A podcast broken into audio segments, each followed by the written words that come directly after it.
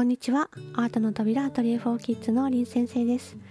この音声メディアではアートを通した教育現場で大切にしていることどんな視点で子どもたちのありのままを承認していくのか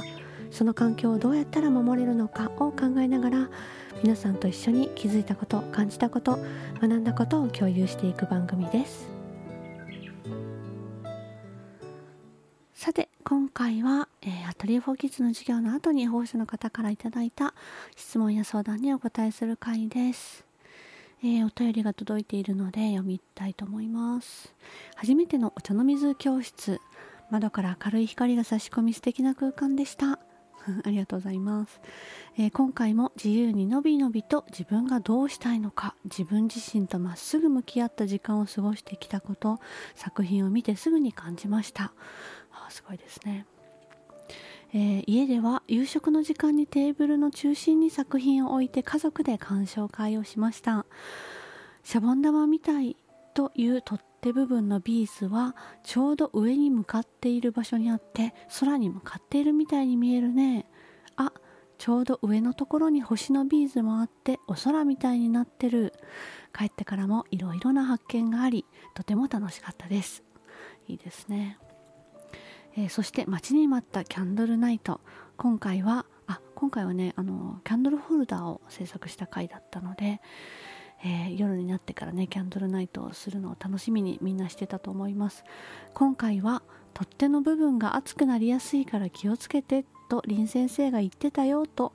よく覚えてますね。注意することを確認してからろうそくへ火を灯しました。ちょうど夏休みに金属プラスチック木のどれが熱を伝えやすいという実験をしていたのでそんなことも絡めながら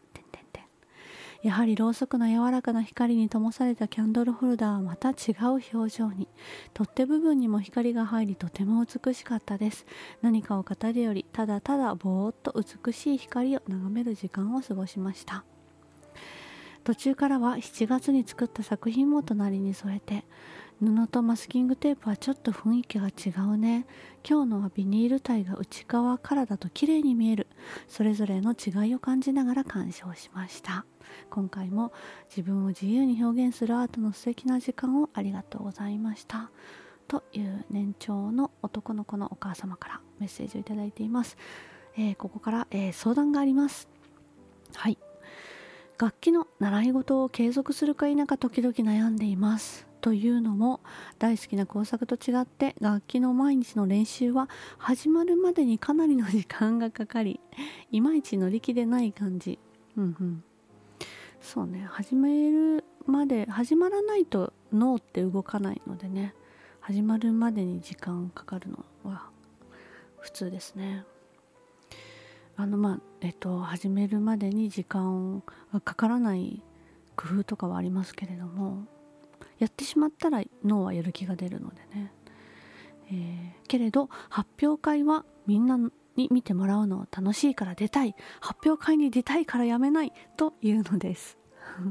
練習で泣くたびに無理しないでやめていいよと伝えるのですが答えはかたくなにやめない。この時間代わりに大好きな工作やブロックを使えるようになるよと話しても答えは変わりません。そうね。幼児ってそんな見通す力がないのであの大人みたいな判断できないですもんね、えー、そこまで強い本人の意思ならば尊重したいと思いつつも少しできない部分が見つかると大泣き。こちらもほとほと疲れてイライラしてしまいます。うんそれはそうだ。えー、練習練習をしていなかったらこの時間を笑って過ごせたのではと思うとこのまま続けるでいいのかと迷ってしまいます。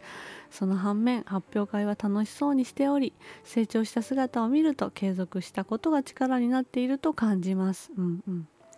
やめるやめないの決断見極めどころのポイントなどアドバイスいただけたら嬉しいです。という相談が寄せられています。なんかこういうお悩みある方いるかもしれないなと思ったのでラジオでもちょっと取り上げてみました。これ面白い面白いって言ったら失礼ですけれども面白いのがあの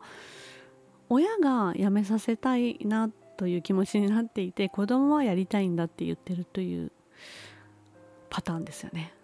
なんか子供はやめいやいややっているんだが親はやめさせたくなくてというのとは違ってもう親の方が、えー、っと練習がねイライラの時間になっているのが辛くて投げ出したいと 投げ出したいというかあのもう辛い時間は嫌だという気持ちに、えー、大人がなっているということですよねまあだけどもあるあるかなとは思いますで彼の場合は面白いのが発表会が好きだからってやめたくないんだっていうやりたい気持ちがあるんですよね。うん、それがこの悩ましいポイントなんだろうと思います。あの全然好きじゃないし練習があの興味が工作にしかないし親としても別にしなくてもいいかな楽しく笑っている時間が欲しいなって思っている場合はもう即決でやめた方がいいですもんね。で私もあの割と早めにピアノやめさせられたので それで全然良かったし大人になってからも音楽は続けているので、ね、あのそれぞれだと思うんですが、まあ、彼の場合は発表会がで人に見られるのが好きなんだというタイプのあの子なのでやりたいんだそのためにやりたいんだという思いがあるから困っているんですよねお母さんがね。なので、えー、今回はその音楽まあ、芸術お稽古ごと,、えーと、楽器の習い事ですよねをやることの意味って一体何なんだっていうことを一回ちょっと深読み深掘りして考えてみてそして続けるにしても、まあ、続けないにしてもその練習の時間というものをあの楽にしていくというか意味のあるものにしていくコツっていうのがあの大人の側にねあるので、まあ、それをちょっとシェアしようかなというふうに思っております。えー、まず音楽、まあ、楽器の習得ですよねこの場合ね。この楽器が何の楽器なのかちょっと記載されてないのでわからないですがその楽器の習得というものを習い事としてやることの意味なんですけれどもそのクラシッの楽器の習得って時間がかかるものなんですよねコツコツコツコツ10年20年って続けていくそもそもものでもうその楽器の習い事という時点で家庭での練習っていうものはセットとして組み込まれているものだからそれをね覚悟の上で多分大人の側もスタートしているとは思うんですけれどもいざやってみたらこんなに大変なのかみたいなことは多分あると思うんですよね。あの親の方にすごく精神的なストレスがかかるというか鍛えられるというか考えねば親が考えさせられる成長させられるような習い事かなというふうにも思います。と同時にですねあのやはり一番幼児にとってストレスがかかる習い事でもあるんですね。あのなんかすごいネガティブなこと言ってるように思うかもしれないんですけれどもなぜならあの幼児っていうのはやり直すことっていうのはすごい苦手な生き物なんですね。その時間軸を逆に遡るっていうことがまだできない脳の在り方をしているのでとても負荷がかかるものなんですよね。あの楽器の習得ってできないところをやり直すっていうことのみによって前しか前進していかないからその反復反復はものすごく幼児にとってストレスが大きいことだけをやらなければいけないのでもうものすごく幼児にとってストレスのかかる習い事です。ただその導き方がとてもうまくいった場合はやっぱり忍耐力もつくし自制心今本当はあのま、漫画の続きを読みたいけれども我慢して練習やりたいぞっていう風なその自制心っていうかコントロールしていく力だとかやり抜く力だとかそういう一般的な非認知能力と言われるものは伸びるんですよね。ただそのためにはその自分の内面とすごく向き合うことが問われるんですよね。あのもっと美しい音を出すためにはどうしたらいいのか何が足らないのか考えて想像してトレーニングしていくでその感じているものと向き合ってその心の内側と向き合って続けていくっていうその自分の心の葛藤とかも含めてですけれどもそこと向き合うっていう心のトレーニング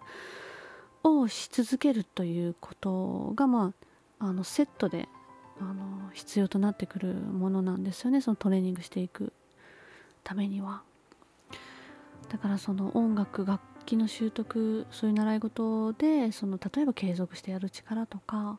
集中する力とか、まあ、感性とかもねさまざまな力が伸びていくんですけれどもそれにはあのそのためにはやっぱり一番大事なその子どもたちの中にちゃんと楽しさ知的好奇心のある楽しさワクワクする気持ちとかこうありたいもっと美しいものをっていう風なあの憧れの気持ちとかねそういうそもそもやらされじゃないやりたいという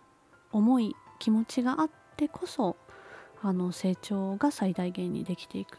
ものだし、まあ、そこにちゃんとフォーカスした導き方っていうのがあるのでそれをしてくれる先生との出会いもすごい重要なんですけれども。でそのまあそのことがまあ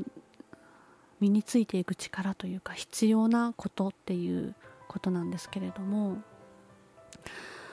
あの楽器の習得をする中でその良い演奏とかを聞いたり感動したりしてそれをねどうやったら表現できるのだろうとかもっとこうありたいですいう気持ちになっているっていうことがすごく大事重要になってくるんですよね。であのたくさん感動できるようになりますしそういう良い演奏を聴いて感動してあのっていうその心のね動きがあった上であの本当にいろんなものに共感できるようになりますし感動深い感動を知っている人になれるので、まあ、それはつまり人生その人の人生が豊かになるということでもあると思うんですよね。で今いろいろ言いましたけれどもあのすごくその根本に持っているマインドとして大事なことがそのさっきも言ったようにそこに感動があってこうありたいという思いが、えー、本人の中にもあってあのそういう好きとか憧れとか感動とかワクワクするような楽しさみたいなものがちゃんと存在しているかどうかただやらされているのではないということがすごく土台として大事なことであってそういう意味ではねそのただ弾くとかあの練習するっていう時間とまあ同じくらい聞いたり見たり触れたりして感動している時間があるかということも大事なんですよね。あの目の前のその課題っていうものその技術の習得成長みたいなものにあのフォーカスしがちなんですけれどもすごく長い目で長期的に考えた時に感動する心とかいうものがやっぱりね心をその豊かにしていきますし最終的に自分で自らもっとこうしたいってやっていけるかどうかってその部分があるかどうかなので。だからその良い先生との出会いとか仲間と練習したこと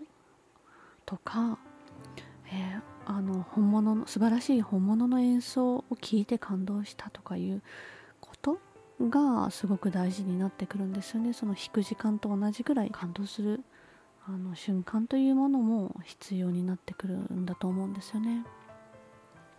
まあ、今言ったことって全部アートとも同じアートも同じようなことなんですけれどもなのであのまあ一つ言えることはそれを幼児であったら子供だけでそういうものをあの勝手に身につけていくっていうのはあんまりないあまりないというかやっぱりその経験をさせてあげることもやっぱり意識してあげなくてはいけなくってでその時にそばにいる大人がどういう声かけをしたのかとかどういうあの姿勢でいたのかっていうことはやっぱり影響があるなというふうに見てて思いますね。あのお母さんとかお父さんお家の方がねあの例えば一緒に演奏を聴いたりした時に「ああもうすごい素晴らしいね」とかいうふうにお大人の方もちゃんとその感動しているというそれを知っている？し音楽を一緒に楽しんだりする気持ちがあったりそういうことにやっぱりあの感化されていくいますしあのそういうふうになりたいなって子供が子供たちが思うかどうかっていうのはそういうものと触れているかそういう言葉かけそういう姿勢を見ているかということもやっぱりねあの関係してくると思うんですけれども、えー、音楽、まあ、楽器の習得みたいな習い事ということのその目的というか意味というか深い土台のようなものについて今ちょっとお話ししてみたんですがえー、っと質問は？やめるのかやめないのかの決断どうしたらいいだろうかということなんですよね。で多分一番お母さんが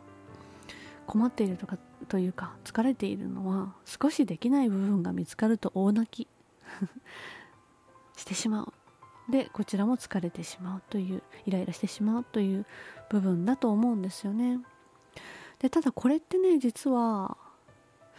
あの彼の中に理想というかこうありたいという気持ちが強くあるということの裏返しなんですよね。やりたいという気持ち。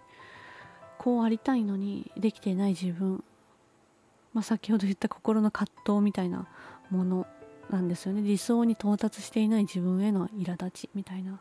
でやりたい気持ちがあるっていう子つまりそのちゃんと伸びていくっていうことが後伸びするっていう言い方したりしますけれどもそういう子に多い現象でこうありたいという理想の気持ちとかあの憧れとかあの到達したい美しさみたいなものへの憧れがちゃんとそこに存在するからこそ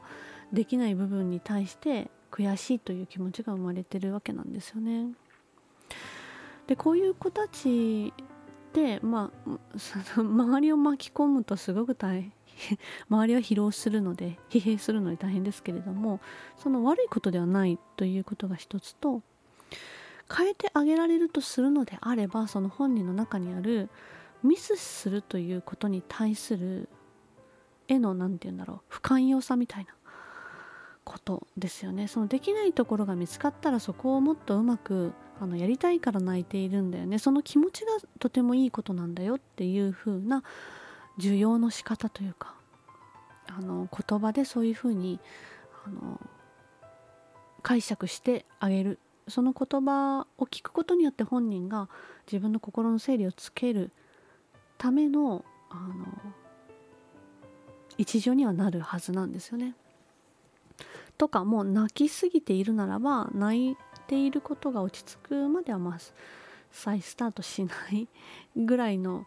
感じでないとあの続けてできないぐらいの大騒ぎになる子もいるかもしれませんけれどもあのとにかくそのなぜ泣いているのかという部分に寄り添うとすればこちらがねこうありたいという自分があるからこそなんですよね。でまあ落ち着いてからしか話せないとは思いますし、まあ、年長さんだとどこまでこうあのお話できるかっていうのもあると思いますがあのあんまり気にせずにねあのどんな風になりたいと思っててそのイメージに近づくためにどこをどう頑張ったらいいと思うかあのっていうことを一緒に考えてあげるスタンスでいてあげるとあの自分を整理するその気持ちをの心の葛藤を整理する助けにはなると思うんですよね。であのまあここからちょっとしたコツみたいなことになってくるんですけれども練習する時の親のマインドってすごく問われるんですよね。で簡単なことで言うとあの言葉かけ声かけのことなんですがあのまあ花丸のやり方幼児教育のやり方でいくと基本的にはねその子供たちって幼児という生き物は自分が過ごした時間というものを自分では評価できないものなんですね大人と違ってね。なのであの大人が頑張ったよねって言うと頑張ったのか自分はって思えるんですよ。それが良さではあるんですけれどもあのよく「最後は良かったね」で終えようっていう話を時々私したりすると思うんですけれどもまさにこの部分がすごく大事であのものすごくぐずったり泣いたりとかしたけれどもあの疲れてたけれども5分は頑張れてたよねとか。あのここの部分素敵な音出てたよとか。最後の最後にあの子供自身もねうまくいかなかったなとか思ってたりするんですよね。でもだとしてもその最後のあの大人の言葉かけであの疲れてたけど何分間はできてたと思うよとかこの音良かったよとかいい良かったということ最後は良かった部分で終えるっていうことをしてあげるだけでもねやれる自分やりたい自分できる自分というふうにねそこにフォーカスしていけるようになるのでそこを例えばあのもうできないんだったらやめようとか言ってしまうとあできないんだな自分はできていないんだなっていうことだけがやっぱり残っていくのでそうではなくってあのたとえまあうまくいかなかった今日はと思っているような場面だとしてもあのここは良かったとか5分でもこうで頑張ってたとかいうふうに良かったという部分のこ言葉かけを最後にねしてあげられるかどうかということはすごくね大事かなと思います。あとは言葉かけの面で言うとですね時間軸を遡るのが子供は苦手っていう話をしましたがここがダメだったからもう一回やろうみたいなのってすごいきつい言葉なんですね。しんどい言葉なんですね。あの子供たちにとって。あのだけど未来へ向かっていくことは大好きなんです子供たちは。なので同じあのことをやるのであれば言葉を少し変えるだけです変えるだけですごいやる気が出る生き物なのであのあの過去がどうだったっていうことは言わない。次はここをこうしようと思うっていうような。次はこうしようみたいな 言い方にするだけで全然違うんですねやる気が違ってくるので。まあ、習い事の練習というのはやっぱり親が横横についてなくては特に幼児はねいけないと思うのでそういう意味ではあの言葉の選び方っていうのは、まあ、親のマインドですけれどももう難しいとは思うんですけれどもそこ少しあの変えてみるだけですごく変化する子たくさんいるのでちょっとやってみるといいかもしれないです。でちなみにこの子の場合ねあの発表会はみんなに見てもらうのが楽しいから出たい発表会に出たいからやめないっていうこの気持ちはあの素敵だなと思うのであの見てもらうことへの誇らしい気持ちみたいなものがやっぱり彼の中でのすごいモチベーションになっているということなんですよね。でそこの大きな喜びを知っているからやりたいんだということは素晴らしいなと思うのであの応援してあげられるのであれば応援してあげたいですよね。でただ、まあ、お母さんの精神的な負担みたいなことも同時にすごく大事なことなので